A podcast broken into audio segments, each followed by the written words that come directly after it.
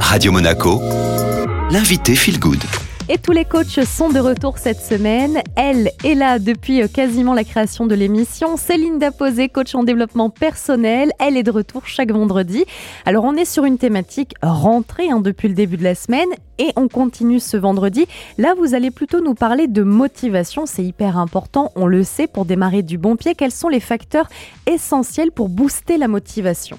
Alors, premièrement, c'est de définir un objectif ou de maximum pour ne pas se décourager après quelques semaines d'efforts intensifs et d'éparpillement si nous nous challengeons de trop. Si je décide de tout changer dans ma vie, je vais utiliser beaucoup trop d'énergie que si je choisis bah voilà euh, uniquement euh, euh, l'aspect sport, loisir et puis poids santé admettons. Nous allons choisir un ou deux domaines de vie où nous stagnons depuis des mois, voire des années et s'autoriser enfin à un changement. Deuxièmement, analysez comment vous pourriez retrouver de la motivation dans ce domaine. Et des fois, ça pique un tout petit peu, Julia, car dans certains cas, cela demande un changement radical de paradigme. Et cela peut prendre du temps si nous avons besoin d'un apprentissage complémentaire comme une formation. Mais c'est OK si nous y mettons de la conscience. Et si ça bloque, on choisit un objectif palier. Linda, pardon, c'est quoi euh, un objectif palier Est-ce qu'on peut avoir euh, un exemple? Mon travail ne me correspond plus, euh, j'ai besoin de faire autre chose. Pour cela, je vais me renseigner pour faire de nouvelles formations, me former et ensuite accéder à un nouvel emploi. Donc le palier, ça va être de se former dans un premier temps ou bien de faire un bilan de compétences. Juste le fait de mettre en place cette action va générer une source de motivation pour le reste. Cette action-là me rapproche de mon objectif final. On y va par étapes. Exactement, ce sont les différentes étapes. Du coup, ça rejoint finalement le troisième conseil qui est de découper notre objectif final en sous-objectifs. Et c'est très important de connaître ces étapes et d'en prendre conscience. Ça va nous garder dans une certaine réussite, motivation. En quatre, ce serait de redonner du sens à ce changement. Pour quelles raisons je souhaite m'investir dans ce changement? Cela va-t-il me permettre d'être plus présent ou plus présente auprès de ma famille? Ou encore m'aider à retrouver un poids de forme ou contribuer à ma santé physique ou encore mentale?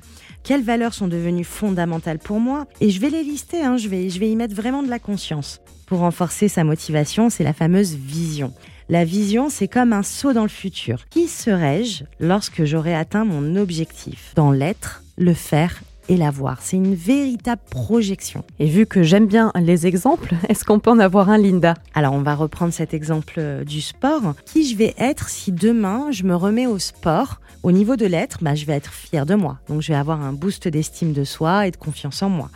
Je vais mieux accepter mon image, je me sentirai plus détendue et je créerai une nouvelle routine de vie qui sera bénéfique pour moi. Au niveau du faire, bah, je vais acquérir de nouvelles compétences. Je vais occuper des moments où je m'ennuyais, où je ruminais. Et au niveau de l'avoir, je vais bah, me faire de nouveaux amis, avoir un corps plus tonique, plus ferme. Et je pourrais même changer de style vestimentaire, le fameux style vestimentaire que je regarde sur TikTok ou Instagram et qui m'attire à chaque fois. La vision est vraiment cette conscientisation de qui je serai si je change dans ce domaine. Et même j'inviterai les auditeurs à fermer les yeux et à vraiment se projeter, à visualiser clairement et à ressentir qui nous serions une fois l'objectif atteint.